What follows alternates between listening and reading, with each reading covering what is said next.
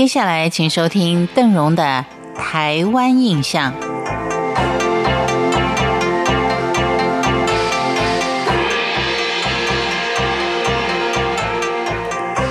朋友们，您好，欢迎您收听今天的《台湾印象》。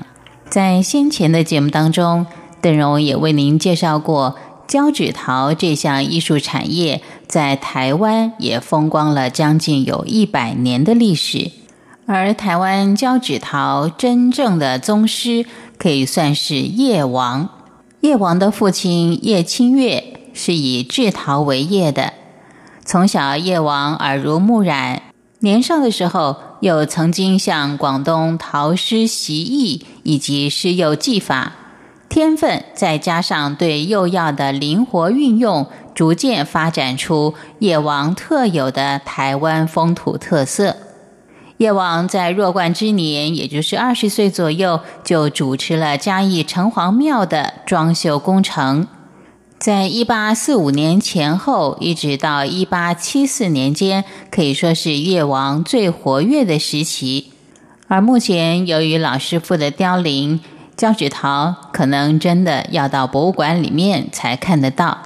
好在在嘉义就设立了一个胶纸陶博物馆，这也是台湾第一座以胶纸陶为主题而设立的博物馆。是在两千年正式开馆启用，全馆里头有三百多平，分别是以胶纸陶之美、胶纸陶探源、跟胶纸陶与建筑装饰，还有胶纸陶的创作、现代艺术区、特展区，分为六个主题区，分别来介绍胶纸陶的相关知识。我们可以先从胶纸陶的探源看起。他介绍了叶王的生平、创作传奇跟行脚，也介绍了重要胶纸陶作品的分布跟遗存的状况，以及胶纸陶的源流。关于叶王的作品，民间有相当多的传说，有两则故事是比较奇特的，一个是叫做夜王折马魂，以及夜王与吝啬的庙公。夜王折马魂是说，夜王曾经在建庙的时候，发现庙前有一匹马，常常在庙场前打滚翻沙。夜王就仔细观察马匹的神情动态，将马匹的神韵塑造在胶纸陶的墙壁上。结果，夜王为所塑的马匹点睛的时候，马匹竟然撞壁于庙前。于是众人就传扬叶王的速马技术是相当精湛，而有叶王折马魂的传说。至于叶王与吝啬的庙公，则是叙述叶王到城隍庙见庙的时候，遇到一位非常吝啬的庙公。叶王看在眼里，十分不平，就把庙公做成劳苦的力士，将它立于溪头。庙附近的居民看到这个情况，纷纷的指笑庙公，可见夜王塑像是在生活中随机取材的。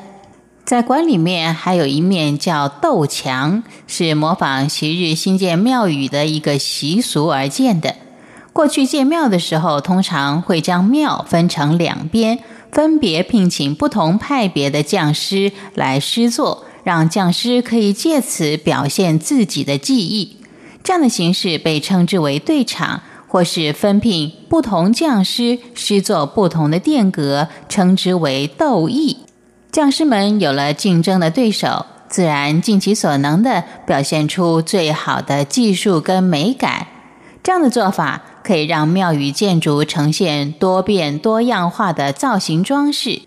有了胶纸陶艺术博物馆。一定也会有推广这项艺术的教室，透过了儿童的创作、陶艺教室等等，推动胶纸陶艺术的传承以及普及，让这项优美的民间艺术能够继续的发扬光大。以上就是今天邓荣在节目当中为您介绍的嘉义胶纸陶博物馆，感谢您的收听，我们下回见。